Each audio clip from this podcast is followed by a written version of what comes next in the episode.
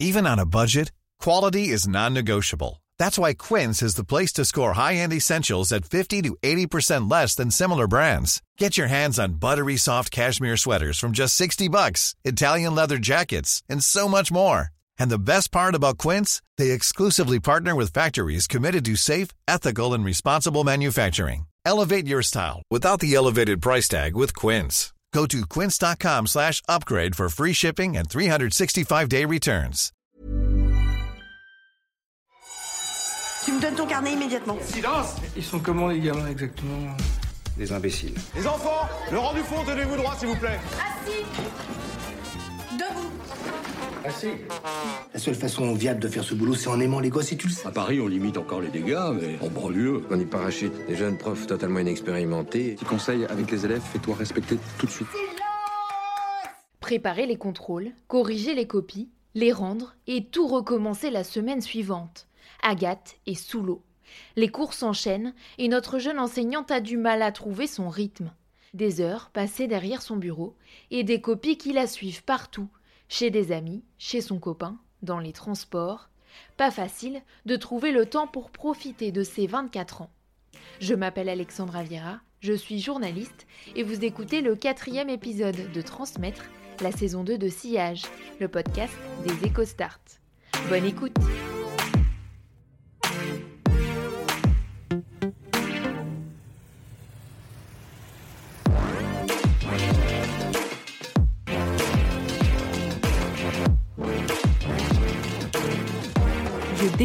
les gens qui parlent des profs qui ne bossent pas parce que moi j'ai jamais autant bossé que depuis que je suis prof. Et j'attends les vacances avec une impatience et j'attends pas forcément les vacances pour ne rien faire, j'attends les vacances pour me dire bon, je vais avancer à fond mes cours de, de la, prochaine, la prochaine séquence parce que sinon j'ai pas envie de me retrouver dans la situation d'aujourd'hui, c'est-à-dire que je suis au jour le jour. Là, le cours de demain, euh, honnêtement, il n'est pas, il est, il est pas prêt. C'est-à-dire que demain matin, je vais devoir me lever tôt et faire mes trucs. Et je vais être obligée d'improviser un petit peu sur le moment certaines choses. Bon, d'un autre côté, c'est bien parce que ça rend la chose vivante. Mais, euh, mais c'est le stress tout le temps. Les cours de la semaine prochaine, je les ai pas. Je ai pas et en même temps, j'ai absolument pas envie de bosser ce week-end. J'ai plein de copies à corriger.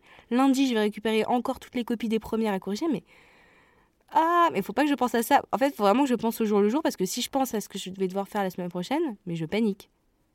Donc euh, non là, euh, niveau sortie, euh, c'est pas trop l'idéal. Tu viens pas en cours en te disant bon, euh, ok, je suis fatiguée.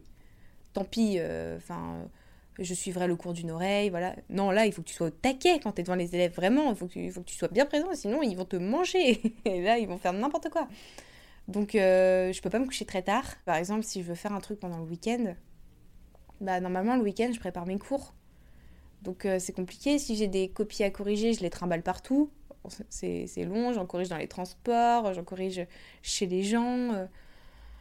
Enfin, vraiment, euh, en fait, je peux pas partir en week-end sereine comme je peux pas rentrer chez moi en me disant c'est bon, je ne pense plus à mon travail jusqu'à demain. C'est pas comme euh, un, boulot classique où on dit bon, bah, je reprendrai, je vais au bureau et je re- re- reprendrai mon boulot à ce moment-là. Non, moi, je, je rentre et je pense sans cesse à mon travail.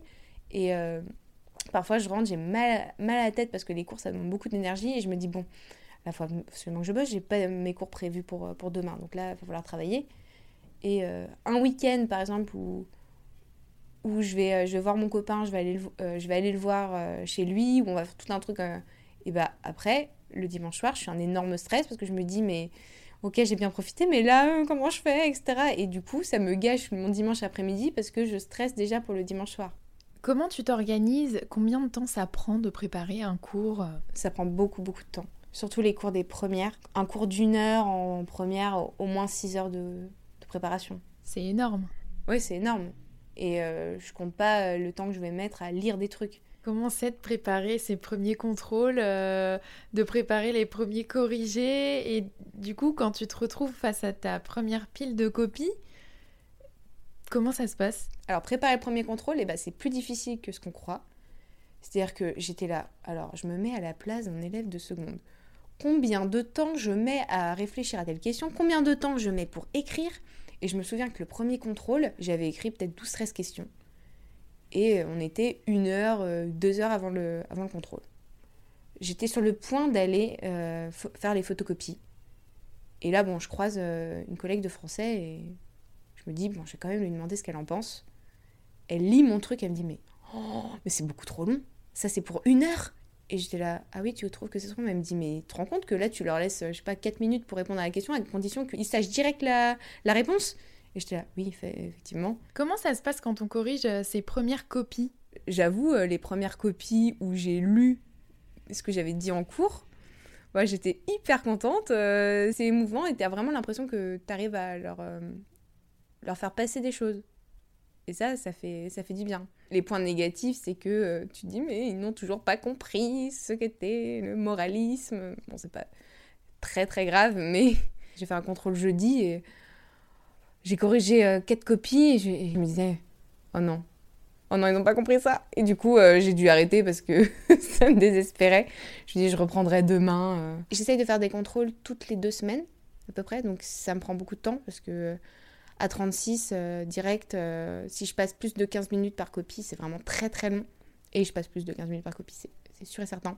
Est-ce que tu fais de longs commentaires euh, ou est-ce que tu marques juste bien, très bien? Moi, j'écris énormément.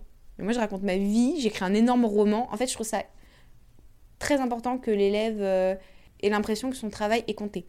Jamais je mettrais juste, par exemple, revoir le cours. C'est-à-dire que, bon, j'ai peut-être un côté bisounours, mais je veux pas les brusquer et je veux surtout qu'ils progressent. Donc euh, même si la copie est vraiment pas bonne, je commence toujours par le point, un point positif. Parce qu'il y a toujours des points positifs. Par exemple, euh, le cours était bien appris. Par contre, euh, il faudra donner plus de précision dans la question de synthèse. Là, j'ai testé un truc avec les premières, pour les dernières copies. Donc c'était leur première dissertation, c'était un devoir maison. Bon, je récupère les copies et je les lis et je me dis, bon, est-ce que je les note comme au bac? Est-ce que c'est pas un peu absurde? Déjà, bon, noter une copie de bac, déjà, moi, je sais pas faire, donc euh, je suis obligée de créer mes propres critères. Je sais pas du tout combien les élèves auraient au bac, donc. Euh, et je me dis, est-ce que c'est pas un peu absurde? C'est leur premier devoir maison. J'avais noté assez dur les premiers euh, devoirs maison de commentaires. Et bon, bah, c'est normal, c'est leur premier, premier vrai devoir maison, mais en même temps, j'avais envie qu'ils se rendent compte de la marge de progression. Mais là, je me suis dit, bon, euh, j'ai pas envie non plus qu'ils aient des trop mauvaises notes, surtout qu'au premier euh, devoir maison, il m'avait dit Oui, madame, et nos dossiers. J'étais là, oui, c'est vrai, mais bon, euh, je peux mettre des très bonnes appréciations, après, voilà. Et donc là, j'ai décidé de faire différemment. J'ai lu la copie. Dans les marges, j'ai mis des petites croix dès qu'il y avait un problème de syntaxe ou un problème d'orthographe. J'écris tout au crayon à papier, parce qu'on m'a dit oui, alors le rouge, ça, ça brusque les élèves. À côté de ça, j'avais une feuille blanche où j'ai noté toutes les remarques que, euh, que je pouvais faire sur les copies. Donc j'aurais donné cette fiche et devais refaire la, dissertation pour, euh, pour lundi. Je pense que les, les, élèves ont senti que là j'avais vraiment envie qu'ils réussissent. Ils, étaient choqués, ils disaient là, non mais c'est pas possible, vous n'avez pas fait ça. J'étais là, si si, je suis un peu, je suis un peu folle, mais si j'ai fait ça. Alors ils étaient, oh c'est bien d'être motivé dans son, dans son boulot. oui oui c'est vrai. Bah, ils savent pas que moi c'est la première classe que je prépare au bac et que j'ai vraiment envie qu'ils réussissent.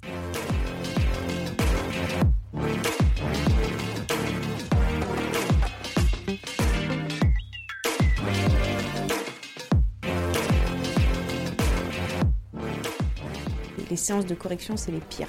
Vraiment, je déteste. Euh, les élèves sont surexcités. Si tu leur rends. Euh, en fait, ils sont amorphes si tu gardes leur copie si tu leur rends leur copie, bah alors, euh, alors là, ça, euh, ils s'envoient leurs notes à l'autre bout de la classe. Il y en a qui dabent parce qu'ils sont contents d'avoir une bonne note. C'est vraiment n'importe quoi.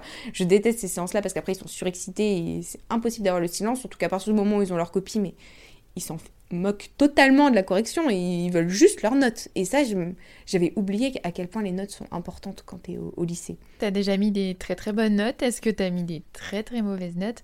Comment on juge en fait euh, Comment tu arrives à définir une note? Bah, C'est compliqué. Pour les secondes, bah, même pour les premières, j'ai un barème assez précis. Après, j'avoue que parfois, j'adapte mon barème quand je vois que certains vont avoir des très mauvaises notes. Si je... vraiment je... fais mon barème. Et j'avoue aussi quelque chose, c'est que parfois, je gonfle la note de ceux qui ont, qui ont vraiment des mauvaises notes. C'est-à-dire que pour l'instant, j'ai jamais mis en dessous de 6,5 Et 6,5 pour moi, c'est très peu. Tout te dire, la personne qui avait 6,5, bah, normalement, elle aurait dû avoir moins. Mais je me suis dit, bon, là, tel point que j'aurais pas mis dans une bonne copie, et bah, je, vais, je lui donner. Donc en fait, je mets des petits points bonus euh, invisibles aux, élèves qui ont vraiment des difficultés parce que je veux pas les enfoncer et que du coup, euh, peut-être qu'ils vont se dire euh, que c'est quand même possible d'atteindre la moyenne par exemple. Je trouve des choses parfois un petit peu étranges. Par exemple, tu vois, la, dernière, la dernière interro, je demandais en quoi peut-on dire que La Fontaine est un moraliste? Bon, c'est quelque chose qu'on a, on pas arrêté de voir. Bon, trois quarts des copies, parce qu'il y a des morales. Bon, c'est pas ça que j'attendais, mais bon, c'est pas grave. Et après, je demandais, et citer euh, un autre moraliste du, euh, du siècle de Louis XIV. Alors, on a étudié Molière pendant euh, un mois et demi avant. J'ai répété en long, en large et en travers que Molière était un moraliste. Donc j'attendais juste Molière. Ça ne l'est pas chercher loin. Et alors, un truc hyper bizarre qui est, apparu, c'est il y a une poche de copies donc euh, au fond à droite, bizarrement. Et ben il y a eu Fouquet qui est apparu. Fouquet, le truc, enfin, on avait parlé de Fouquet, bah, c'est le protecteur de, de, La Fontaine, mais aucun rapport, absolument aucun rapport. Il n'écrit pas de texte, c'est pas du tout un moraliste. Et alors bizarrement, j'ai eu un Fouquet, et puis Fouquet qui s'est, comme ça, euh, il y a une sorte d'épidémie de Fouquet qui arrivait dans la classe. Et du coup, je pense qu'il y a un type de, comment dire, de petites triches euh, en contrôle. Donc euh, là, je vais faire la liste de tous les petits Fouquets. et après, je vais dire, bah, tiens, c'est bizarre. Vraiment, là, euh, étrange. Étrange, je trouve les mêmes Fouquets dans les copies. Donc, ils me prennent vraiment pour un jambon parfois. L'orthographe des élèves, t'arrives à lire à chaque fois? Les, les, auteurs sont très malmenés. Hein. J'ai du Rousseau à ULT à la fin. Je suis là, ah, mais non, c'est pas ça. J'ai euh, persuasement. Alors je suis là, mais non, on travaille sur la conviction et la persuasion depuis le début de l'année.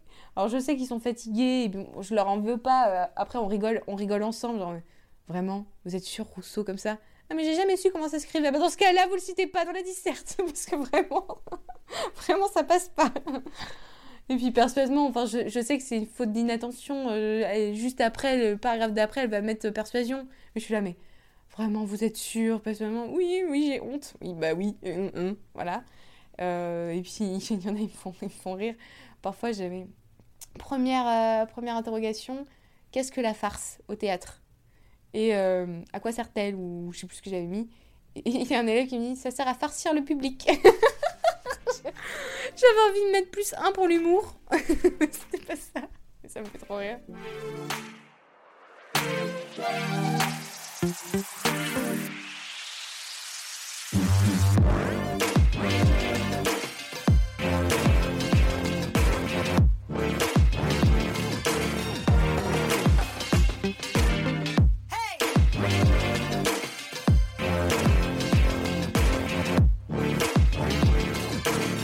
Raconte-nous un peu euh, comment ça s'est passé cette première euh, inspection. C'est pas une, inspectrice en bonne et due forme.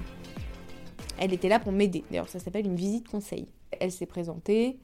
Or, elle s'est présentée comme euh, travaillant sur la, liaison de troisième seconde. Donc, pas du tout comme une inspectrice ou quoi.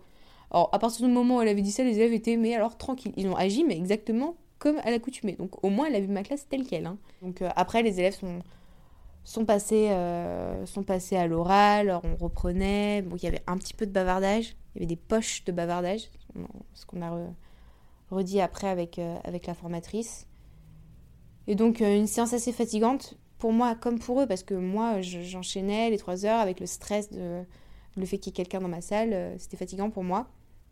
Finalement, pas eu le temps de faire, faire la conclusion de ce que je voulais faire. Bon. Et, et après, j'ai enchaîné sur deux heures de compte rendu avec la, avec la formatrice. On a discuté de ma façon de concevoir l'enseignement, de comment je me situais par rapport aux élèves, de ma posture d'autorité, de ma légitimité aussi, parce que peut-être que ce qui me bloque, c'est que parfois j'ai l'impression que je suis pas légitime pour enseigner, alors que bon, euh, oui, je sais, je, je le suis, j'en sais toujours plus que mes élèves, donc il faut que je me sente légitime. Et, euh, et de, oui, de, ne serait-ce que ma, comment dire, mon existence physique dans l'espace. Parfois, je sais pas quoi faire de mon corps, tu vois. C'est, c'est vraiment. C'est comme être sur une scène, être prof. Et il faudrait que je joue plus de mon corps comme d'un instrument d'autorité aussi, ou que je frappe dans les mains pour retrouver le silence, ce genre de choses. Et ça, j'ai pas encore trouvé les, bons codes, les bons gestes. Et donc, elle m'a conseillé un livre, ça m'a fait rire. C'était Comment ne pas être un prof idéal Ça correspond totalement parce que je suis ultra perfectionniste et je me pose 30 000 questions. Et dès que je fais un truc en cours, je me dis Ah merde, j'aurais pas dû dire ça. Ou genre Ah mince, il fallait, il que je fasse ça. Et si je pense à ça, etc. Et alors, ce qu'on a, ce qu'on a bien vu, c'est qu'il fallait que je sois dans le moment présent. Et pas, pas dans les regrets de ce que je viens de faire, et pas dans l'anticipation de ce que je vais faire dans 5 minutes. Mais en fait, le problème, c'est que t'es toujours dans l'anticipation. Et en même temps, t'as l'œil sur la montre, t'as machin qui discute avec bidule, alors il faut absolument qu'ils arrêtent. Enfin, c'est, horrible. T'as 15 000 pensées à la minute. Et en même temps, parfois, du coup, t'oublies des cours, ou alors parfois, je vais dire un mot à la place d'un autre. Par exemple, à un moment donné, je vais chercher le mot transiger, et j'ai dit traverser. euh, non, c'est pas ce que je voulais dire. Parfois, j'ai des gros. Je, je, réponds à une question et j'ai un gros blanc. Et je dis euh, oui, pardon, j'ai une absence. c'est ton cerveau qui bug parce que t'as plus, euh, plus suffisamment d'énergie. Donc. Euh... Qu'est-ce qu'elle a identifié en gros comme problème et est-ce qu'elle a mis en avant des points positifs? Alors, elle a mis en avant aucun point positif. Ça, c'était dur quand je suis rentrée après, j'ai. Au, début, je me disais, bon, c'était pas nul, cette séance, ça allait. Et puis en fait, euh, comme elle a insisté que sur les points négatifs, mais je comprends pourquoi, c'est pour que je m'améliore, il n'y a pas de problème. Bah, à la fin, tu sors et tu dis, oh, bah, c'était nul. Bon, c'est vraiment comme ça. Mais... après, tu dis, bon, on va prendre du recul, on va arrêter de penser à cette séance, on va dormir, on va écouter de la musique et puis on verra ça demain. Et elle a beaucoup insisté sur ma gestion de classe laisse à désirer. Ça, c'est vraiment mon gros point faible. En plus, je suis dans un bon lycée. Donc, dès que je commence à dire que j'ai des problèmes de gestion de classe, on me dit Ah bah l'an prochain, euh, quand tu seras en REP, euh, ce sera pas la même chose. Hein. Il m'a dit euh, faudrait, faudrait travailler votre froncement de sourcils parce que ça fait pas peur du tout. Je me suis dit Oui, c'est vrai. parce que parfois, je me dis J'essaye de prendre l'air méchant, tu sais, pour, euh, pour qu'ils s'arrêtent de parler. Du coup, je les fixe, je, prends l'air méchant. Ils, ils, me, ils me regardent. Oh, parfois, ils prennent l'air un peu contrit, genre oui, bon, d'accord, je me tais. Et alors parfois, c'est genre, euh, oh, ça me passe euh, largement au-dessus de la tête. Je leur fais pas peur, mais alors, pas du tout. J'ai du mal à, à, les reprendre. Parfois, parfois c'est vrai que j'ai peur de, de m'énerver, enfin, pas m'énerver vraiment, mais de hausser le, le ton. Et que tout d'un coup, je dise n'importe quoi, ou que je bafouille, ou je ne sais quoi, et que ce soit totalement décrédibilisant. T'as eu des exemples de profs qui, qui s'énervaient et qui, et qui, du coup, racontaient n'importe quoi? Alors moi, du coup, bon, déjà, je m'énerve jamais parce que ça, c'est un truc qui m'est totalement étranger. Je ne crie jamais. Jamais crié. Donc moi, je préfère attendre. Si vraiment il y a du bavardage, bah, je croise les bras et j'attends. Alors parfois, ça prend beaucoup de temps. Parce que le temps que les élèves se rendent compte que, ah, tiens, c'est bizarre, euh, il y a un silence. La prof a arrêté de parler. Ah, si je me retournais vers le tableau. Ah oui, elle est là et elle fait les gros yeux. parfois, ça va prendre 5 minutes. Je suis là. Ok, très bien. Ou alors parfois, c'est les autres élèves. Chut, la prof, elle attend. ça. Oui, merci, j'attends. C'est vrai que peut-être que physiquement, j'ai pas une présence suffisante pour, euh, euh, pour avoir le silence. Et c'est peut-être quelque chose qu'il faudrait que je travaille. Et c'est aussi pour ça que je vais me retrouver dans, un stage de gestion de classe. Je ne sais pas ce que ça va donner. Euh, donc pendant deux jours, je vais me retrouver dans un collège de l'académie toute la journée pour parler de gestion de classe et l'intitulé du stage c'est Une classe sereine. Espérons que après ces deux jours, ma classe sera sereine.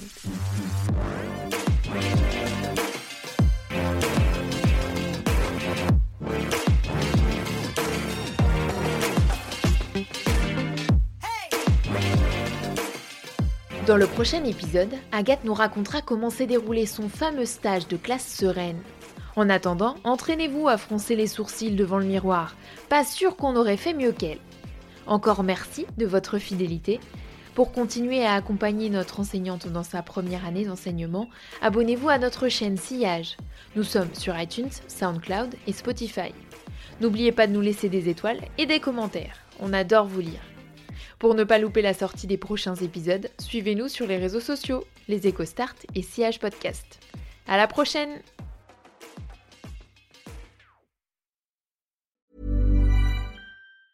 Planning for your next trip? Elevate your travel style with Quince. Quince has all the jet setting essentials you'll want for your next getaway, like European linen, premium luggage options, buttery soft Italian leather bags, and so much more. And it's all priced at 50 to 80% less than similar brands. Plus, Quince only works with factories that use safe and ethical manufacturing practices. Pack your bags with high-quality essentials you'll be wearing for vacations to come with Quince. Go to quince.com slash trip for free shipping and 365-day returns.